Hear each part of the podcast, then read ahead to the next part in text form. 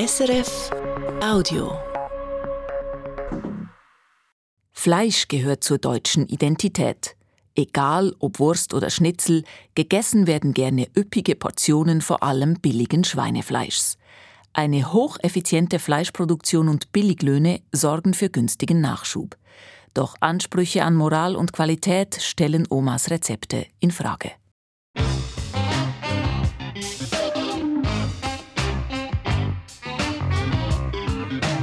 International.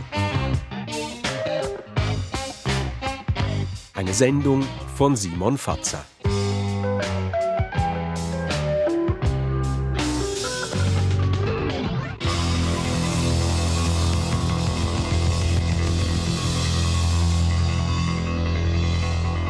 Äh, hallo, äh, einmal Menü 1 bitte, also zwei Currywürste und einmal die Pommes. Können wir auf einen Teller machen? Ja. Auf einen Teller, ja. Ja, ja, Menü 1 ohne Schaf. Außer wenn er Fleisch ist, dann schon. Das ist schwierig. Wir haben ja zweimal das 1. Also Menü 1 mit normalem Fleisch, etwas schärfer. Berlin gehört die Currywurst auf jeden Fall dazu. So das äh, Fastfood Nummer 1. Beliebteste Essen, würde ich sagen. Deswegen isst ja auch jeder. Außerdem geht es schnell auf die Hand und so für einen kleinen Hunger zwischendurch eigentlich perfekt. Steak. Abgehangenes gutes Steak von guten Tieren. Und das Steak darf gerne vom Rind sein, darf auch vom Bison sein oder vom, vom, vom Wild. Auf dem heißen Grill draufgepackt, richtig kurz angebraten. Danach packen Sie es für 20 Minuten bei 90 Grad in den Backofen. Danach würzen Sie es. Besser geht's gar nicht. Ein Schnitzel mit Kartoffeln und einer Jägersoße. Das ist so, so deutsch, wie es klingt. Das ist einfach total lecker. Und jede Region hat bei den Thüringer Rostern ihre Geheimrezepte, sag ich mal so. Und die schmecken sehr gut. Auch gerne sonntags mal wirklich den Sonntagsbraten, den Mutti dann auch zu Hause macht. So, und jetzt gehen wir in den Stall. Henning Kock ist Schweinemester in Niedersachsen. Er setzt die Tradition seiner Familie fort. Im Stall mit dabei auch die nächste Generation, Henrike 5 und Justus, er ist bald 4. Das sind unsere Schweine, ne? Stinkt. In Buchten rechts und links stehen jeweils neun Tiere. An Menschen sind sie kaum gewöhnt. Hier im Stall ist alles vollautomatisch. Fütterung, Lüftung, Hygiene. Unter den Spaltenböden fließt die Gülle ab. Und oben kommt durch die Rohre das Futter in die Breiautomaten. Die Schweine können durchgehend fressen. Das bedeutet aber auch, dass man das Schwein genetisch darauf abgestimmt haben muss, weil es gibt Schweinerassen, die sich bei einer unbegrenzten Fütterung einfach überfressen oder einen zu hohen Fettanteil anlegen können. Deswegen haben wir eine Rasse, die vielleicht etwas geringere Tageszunahmen hat, aber dafür ein, ein sehr gutes Endprodukt im Prinzip der Fleischigkeit bekommt. Mit knapp 30 Kilo Gewicht kommen die Ferkel an. Täglich legen sie rund 900 Gramm zu, bis sie nach 95 Tagen die gewünschte Fleischigkeit haben. Der da hat natürlich ein ganz anderes Format, wenn man sich den Schinken da hinten anguckt, wenn man sich den Rücken da anguckt, als zum Beispiel der da. Der ist wesentlich schmaler. Ne? Bis zu 50.000 Euro pro Jahr mehr verdient der 43-Jährige, wenn er die Vorgaben der Schlachterei trifft. Die ganzen 2600 Tiere schafft er alleine. Er muss nur schauen, ob etwas kaputt ist, Maschine oder Tier. Das macht ihn unabhängig von Angestellten, die ohnehin kaum zu finden sind. So sieht konventionelle Schweinemast in Deutschland aus. Über 90 Prozent der Betriebe produzieren auf diese Weise. Gut 14.000 gibt es noch, es werden immer weniger mit immer mehr Tieren. Vor einigen Jahren hat Henning Kock den Schweinen etwas mehr Platz gelassen, ein bisschen was zum Spielen in die Buchten gestellt, weil der Handel das verlangt. Besonders gut entwickeln sich aber die Tiere, die sich möglichst wenig bewegen. Ein bis zwei Fenster hat er auch eingebaut, Tierwohlstufe 2 von 4 statt 1. Es wirkt allerdings immer noch recht dunkel hier drin. Also rein theoretisch ist das eigentlich gar nicht, meiner Meinung nach, gar nicht notwendig. Ich habe kein Problem damit, das umzusetzen, aber äh, das Schwein will das gar nicht unbedingt. Das Tageslicht jetzt. Ja. Das Urschwein, das Wildschwein, schlafe ja auch am Tag und sei nachtaktiv. Die Hochburg der industriellen Schweinemast liegt hier im Oldenburger Münsterland, südwestlich von Bremen. Nirgends in Deutschland ist die Nutztierdichte so groß. Schweinegürtel oder Güllegürtel heißt die Gegend. Henning Kock sagt es lieber so. Ja, wir sind sozusagen das Silicon Valley der Fleischproduktion in Deutschland. Bleiben Sie rechts, dann am Ende der Unterwegs durch dieses Silicon Valley würde man nie vermuten, dass es hier mehr Schweine gibt als Menschen. Sie sind schlicht nicht sichtbar. Das Nutztier hat sich längst verabschiedet aus unserem Bewusstsein. Die Region war einst das Armenhaus Deutschlands, erzählt Barbara Grabkowski. Sie forscht an der Uni Vechta zum Transformationsprozess in der Agrarwirtschaft. Die Böden hier sind zu schlecht für guten Weizen, also setzte man auf Fleischproduktion. Da hat sich tatsächlich keiner Gedanken darüber gemacht, über Tierwohl oder ähnliches. Das war gewollt. Also es war eine kulturelle Errungenschaft, dass hier in dieser Region dieses Produktionscluster sich entwickelt hat. Und es war lange Zeit, ja, hier findet eben Landwirtschaft statt und die hat sich im hohen Maße auch professionalisiert hier. Also wir haben hier ein Agrarcluster, wo vor- und nachgelagerte Bereiche perfekt ineinander übergehen. Also das ist wirklich ein auch europaweit Alleinstellungsmerkmal, was wir hier vorfinden, was ja tatsächlich auch eben sehr effizient ist mit dem, was es tut. Diese maximal produktive Schweinehaltung ist eine Belastung für das Grundwasser und die Umwelt. Der Sektor steckt in einem tiefgreifenden Strukturwandel. Gesellschaftlicher Druck, asiatische Schweinepest, volatile Preise. In den letzten 30 Jahren gab es noch nie so wenige Schweine in Deutschland wie heute. Ja, wir haben aber tatsächlich in dieser Entwicklung, wo wir rein auf quantitatives Wachstum gesetzt haben, weniger sozusagen das qualitative Wachstum im Blick. Und jetzt ist es jetzt gerade so der Zeitpunkt, wo wir sagen, haben wir die, die Grenzen des Wachstums erreicht und wir sehen eben viele Kosten, die jetzt zutage treten. Also das sind ökologische Kosten, das sind äh, soziale Kosten und die treten jetzt eben in den Vordergrund. Zurück bei Schweinemester Henning Kock. Der Schweinefleischkonsum ist rückläufig, die Branche verunsichert. Was will die Politik? Braucht es bald höhere Tierhaltungsstufen? Ich mache das Ganze ja nicht, weil ich hier gerne einen Streichelzoo betreibe. Ich, ich, ich lebe davon. Ja, und auch das muss natürlich irgendwo mit berücksichtigt werden. Wir können alles machen. Aber dann kommen wir in diese Diskussion, äh, dass das auch finanzierbar sein muss und dass der Verbraucher es auch mittragen muss. So, und das sind jetzt die die dicksten. Da sind wir dann wirklich, also hier, hier sind auch schon welche aus den Gruppen raus. Äh, hier bin ich am Abliefern aktuell. Ne? Passt die Fleischigkeit, kommt das Schwein in den Schlachthof. Seit Corona weiß eine breite Öffentlichkeit um die teilweise katastrophalen Verhältnisse, aufgeflogen bei einem der Schlachtgiganten, bei Tönnies.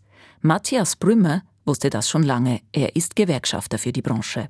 Wenn wir über die Vergangenheit reden, dann reden wir darüber, dass sich hier über fast 30 Jahre eine Form von modernen Sklavenhandel eingeschlichen hat, der seinesgleichen sucht. Auf Kosten primär von Arbeitern aus Rumänien wurde ein System geschaffen, das so billig Fleisch produzierte, dass es sich selbst für China lohnt, aus Deutschland zu importieren, Deutschland als Billigfleischland. Das liegt an der unheiligen Allianz zwischen höchster technischer Effizienz und Lohndumping. Das Konstrukt von Subunternehmen und Werkverträgen ist inzwischen verboten, der Mindestlohn eingeführt, die Bedingungen bleiben hart. Im Schlachthaus, wenn sie Pech haben, haben sie 35, 40 Grad. Ist ja klar, die Tiere dunsten aus, die Tiere haben ja auch eine Körpertemperatur. Und wenn sie dann eine Kette haben und da hängen 100, 200 äh, Tiere oder Tierkörper, die sind am Ausdampfen und das müssen sie natürlich runterkühlen. Da wird natürlich massiv auch eingesetzt, um das runterzukühlen. Und wenn sie dann den nächsten Bereich sehen, das ist die grob wie auch die Feinzerlegung, nachdem die Tiere abgekühlt sind. Da reden wir nur noch über 4 Grad. Dann kriegen sie nicht warm. Und die Nässe, diese unglaubliche Menge an Feuchtigkeit auch dabei. Und die spielt auch eine Rolle. Und da werden die Leute auch krank. Deutschland produziert also günstiges Fleisch und konsumiert viel davon. Dieses starke Bekenntnis sei nur zu verstehen durch die wiederkehrenden Mangelperioden Anfang des 20. Jahrhunderts, sagt Historikerin Veronika Settele von der Uni Bremen. Und dann für Deutschland, wo ja die schlechten Jahre in der kollektiven Erinnerung eben nicht 33 bis 45 waren, sondern frühestens 1943 begannen und bis 48 dauerten. Und diese Erfahrung des nicht genügend zu essen habens und eben viel zu wenig Fleisch auch zu essen haben, das führte dazu, dass dann in den 50er Jahren, als endlich genug Fleisch für alle bereitstand, es ein uneingeschränktes Ja zum Fleisch gab.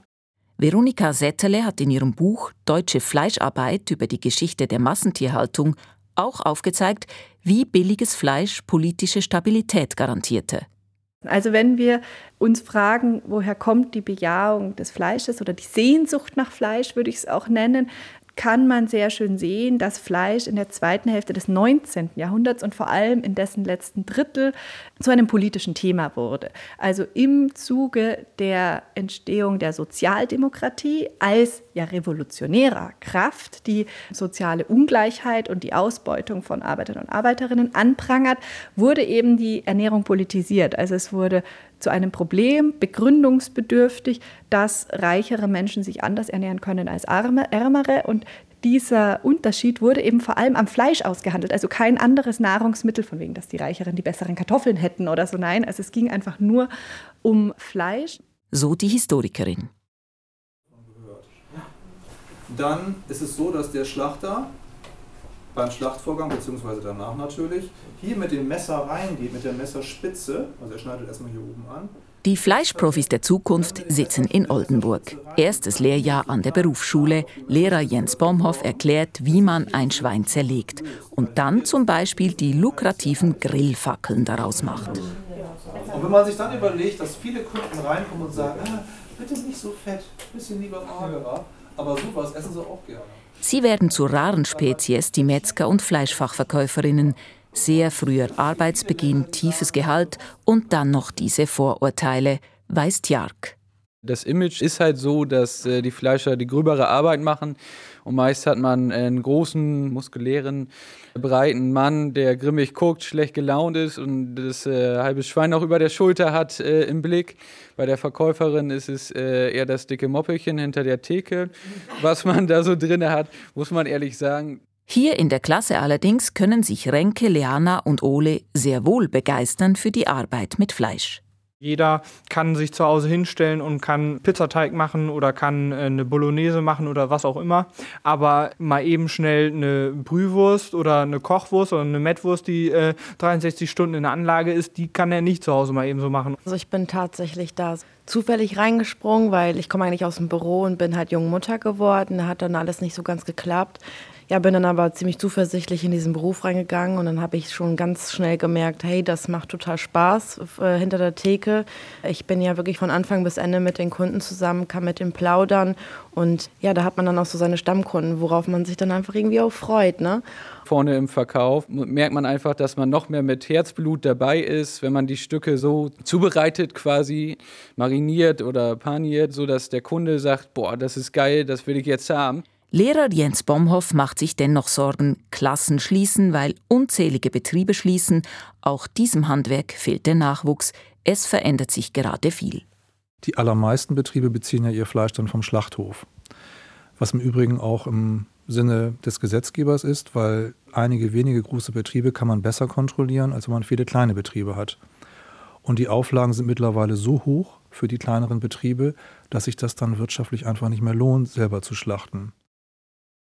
400 Kilometer weiter südlich im ländlichen Hessen legt die Metzgerei Henrizi großen Wert darauf, selber zu schlachten, erzählt Alina Henrizi jeder Cent ist, ist das wert und wir würden es auch niemals aufgeben. Also mein Mann hat immer gesagt, wenn ich irgendwann nicht mehr schlachte, dann höre ich auf, weil das ist mein Job, den ich gelernt habe. Und ich glaube, das ist das, warum auch die Kunden ein bisschen mehr bezahlen oder auch den Weg zu uns finden. Ich meine, bei uns ist ja wirklich so, die Leute müssen hierher kommen, um zu uns zu kommen. Also wir sitzen jetzt ja nicht hier neben Discountern, sondern ähm, ja extra. Und ähm, das ist halt für die Verbraucher auch sehr wichtig geworden. Dieses Regionale und diese Wertschöpfungskette, dass das alles ja im Einklang ist. An diesem Montag ist Wurstmachen angesagt. Alina Henrizi ist nämlich mal wieder am Wirbeln. mein Leben ist ja gefühlt jeden Tag so. Also jetzt nicht, dass ich jeden Tag 20 Kinder hier rumspringen habe, aber dass, äh, ja, dass ich es einfach liebe, weil immer was los ist. Hallo! Ja, hallo. Die 30-Jährige hat eine Kita in die Metzgerei eingeladen.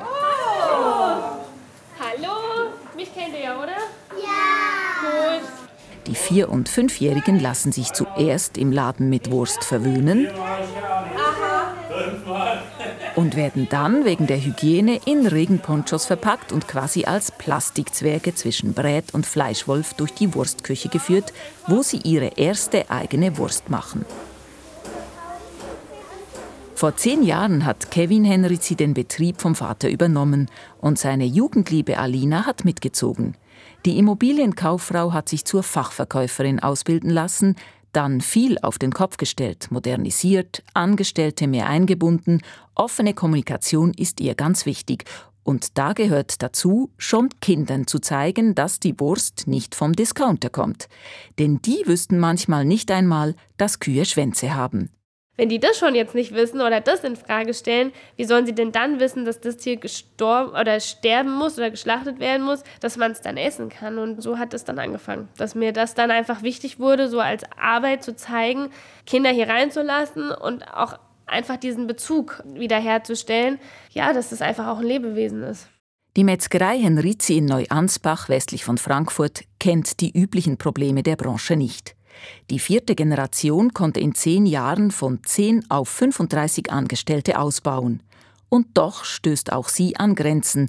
Das alte Gebäude ist angezählt, sie möchten andernorts neu bauen. Seit zwei Jahren warten sie auf die Bewilligung. Für mich ist es halt immer nicht ganz so nachvollziehbar, weil jeder sagt halt, er möchte Regionalität, er möchte wissen, wo das Tier herkommt, kurze Transportwege etc.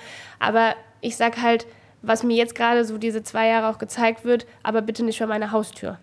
Die junge Generation will trotzdem kämpfen.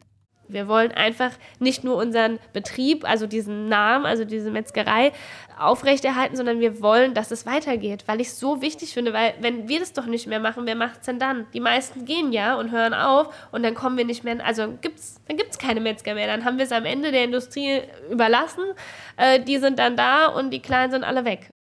Doch eine Metzgerei bleibt ein unstetes Geschäft. Am Essen sparen die Deutschen am meisten. Seit die Preise wieder steigen, bleiben auch Kunden weg. Das ist halt so ein bisschen konfus im Moment so. Zwischen alles ist gut und wichtig bis hin zu, wir können es uns eigentlich vielleicht dann doch nicht mehr leisten. Und das ist halt einfach, ja, man weiß nicht, wo die Reise hingeht im Moment. Zeit für eine kleine Zwischenverpflegung in Berlin. Gehst du in die Stadt, was macht dich da satt? Ne Currywurst. Wir hätten gern zwei Currywürste mit Darm und eine ohne. Eine Currywurst ohne Darm und eine Currybulette. Gleich aufgemacht und dann ging es erstmal los. Also, aber ist ja immer so. Also überwiegend Currywurst Pommes, Currywurst Pommes, Currywurst Pommes.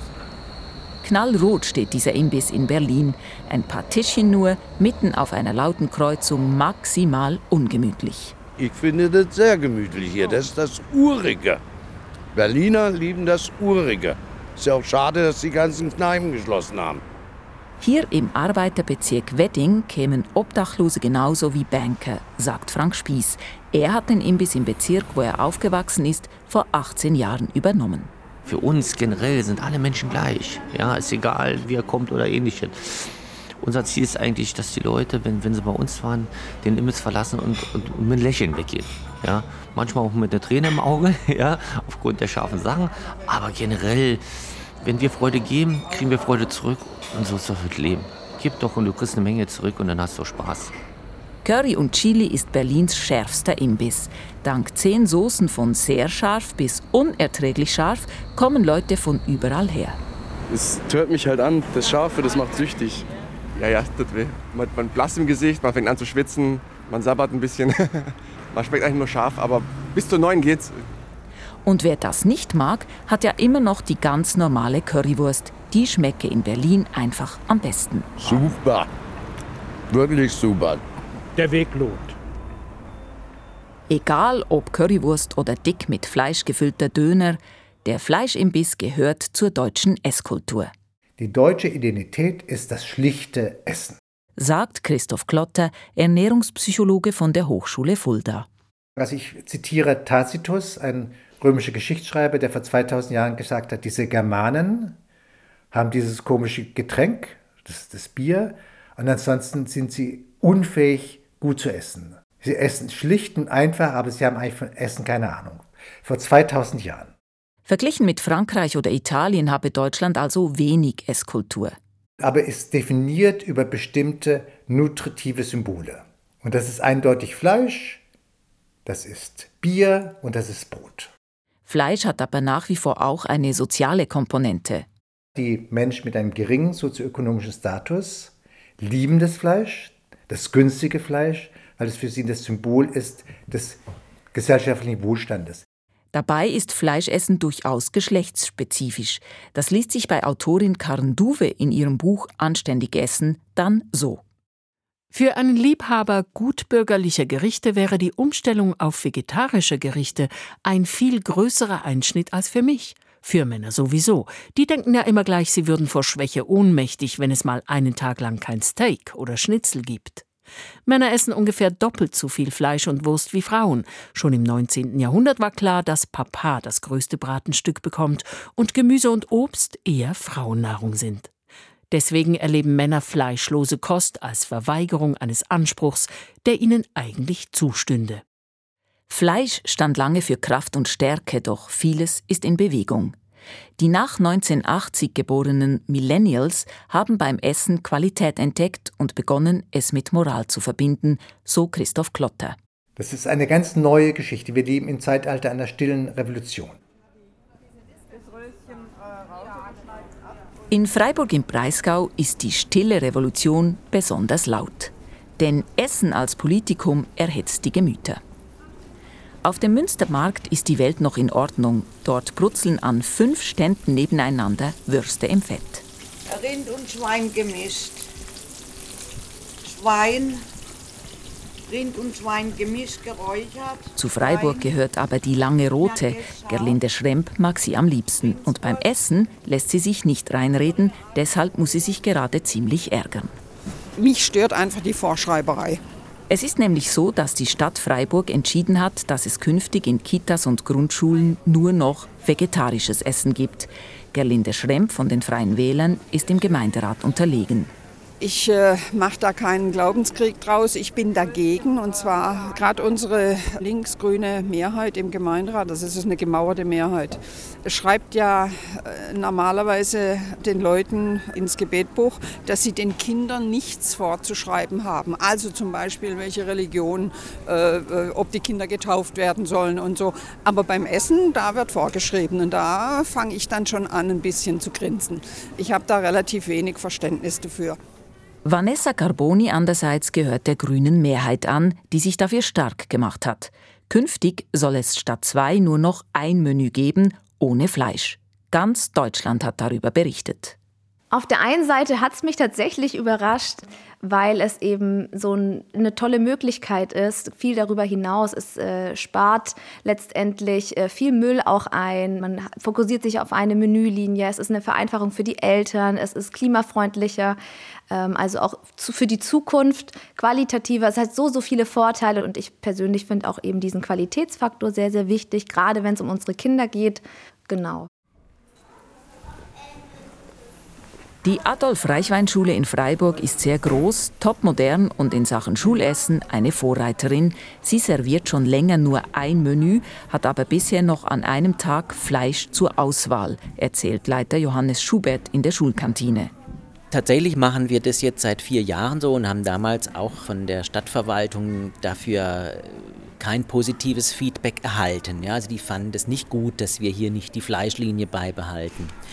Wir haben gesagt, alle sollen zusammen essen, alle sollen an einem Tisch essen und eigentlich soll kein Futterneid entstehen. Ja, und der entsteht eben, wenn der eine die Pizza Salami hat und der andere, der kein Fleisch isst, den Brokkoli-Auflauf. Jetzt haben wir heute also Karottenrisotto mit Karotten. Heute gibt es Reis mit Karotten drin und Karotten zusätzlich als Gemüse.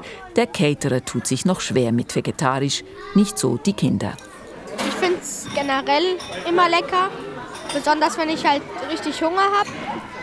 Und das Essen heute ist auch sehr lecker. Und über den Nachtisch braucht man nicht reden, das ist der beste Nachtisch. Ist ja auch Schokoladenkuchen. Was sonst ist denn beliebt?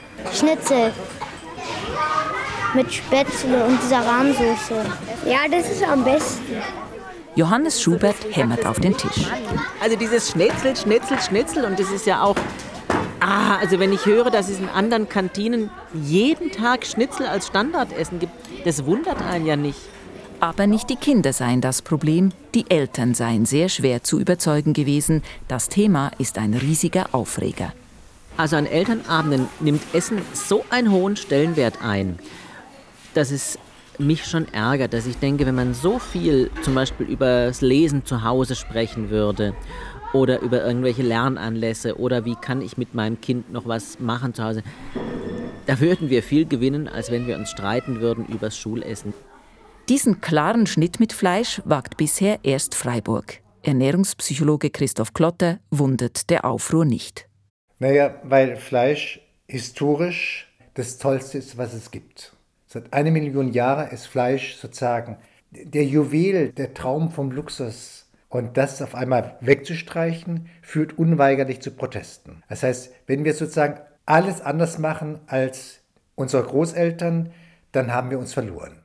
Wohl auch deshalb wählen andere deutsche Städte einen sanfteren Weg. Sie wollen in den Kantinen den Bioanteil erhöhen für mehr Nachhaltigkeit. Mehr Bio bedeutet immer auch weniger Fleisch.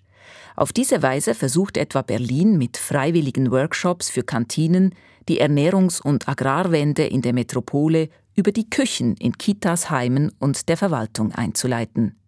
Längst wächst der Markt an pflanzlichen Ersatzprodukten, selbst große Fleischereien wollen vom Trend profitieren und die Discounter erweitern ihr Angebot. Andere wiederum setzen auf Nische.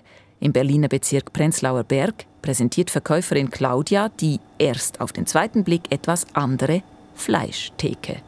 Wir haben ein großes Sortiment an Bratwürsten, festen Aufschnitten.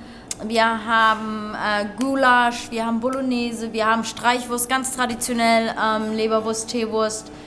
Wir haben äh, jetzt neu im Sortiment, wir haben Met, äh, sieht auch sehr echt aus und ähm, manche mögen das, manche schreckt es ab, kommt immer drauf an. Ja, also für uns in der veganen Community ganz normal wie, wie beim Metzger. Die Wetzgerei mit V geschrieben sieht genauso aus wie eine trendige Metzgerei. Das meiste ist bio und auf rein pflanzlicher Basis. Paul Bollinger will mit seinem Geschäft das gute alte Handwerk ehren. Den Stempel vegan will er gar nicht überbetonen.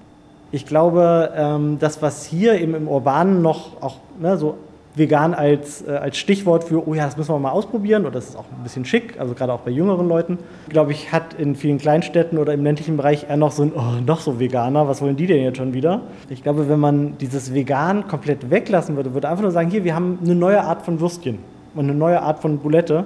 Hier, probier doch mal, schmeckt doch auch gut. Dann wäre ich optimistisch, dass es auch im ländlichen Bereich klappt. Die Anlehnung an die Kindheit ist das zentrale Anliegen. Mein Opa war eben Vertriebener aus Böhmen und der hat äh, früher immer äh, Cekidiner Gulasch gemacht. Und das hat dann ein Koch, der auch aus Tschechien kam, hier wieder eingeführt eben in einer veganen Variante.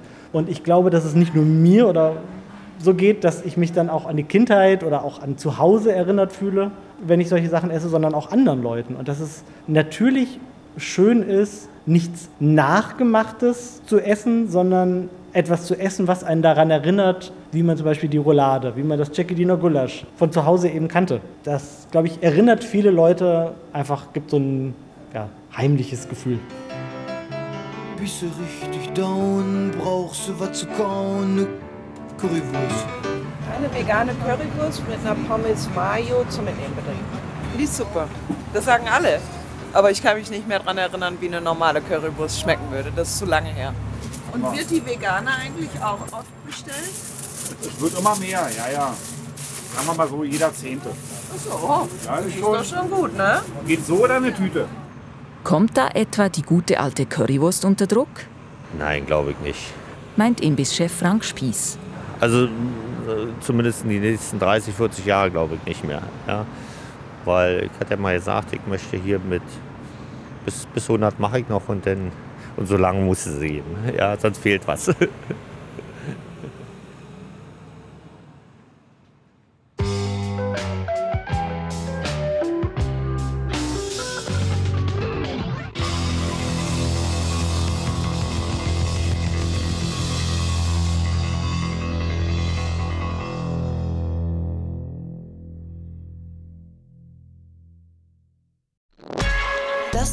Podcast von SRF.